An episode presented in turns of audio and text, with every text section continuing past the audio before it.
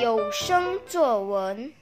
大家好，我是来自建国华小二 L 班的王君浩。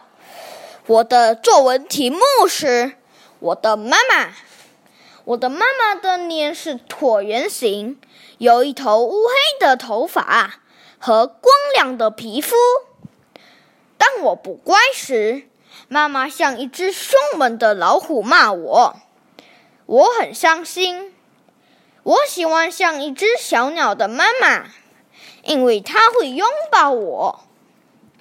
妈妈在全脑教育中心当一名行政人员，她负责确保全班学生都有出席。缺席的学生，妈妈就会打电话联络家长，以了解原因。除了处理文件。妈妈还会念绘本给小朋友们听，并加入延伸活动。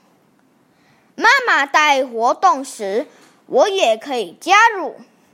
这是我们的一个欢乐时光。谢谢。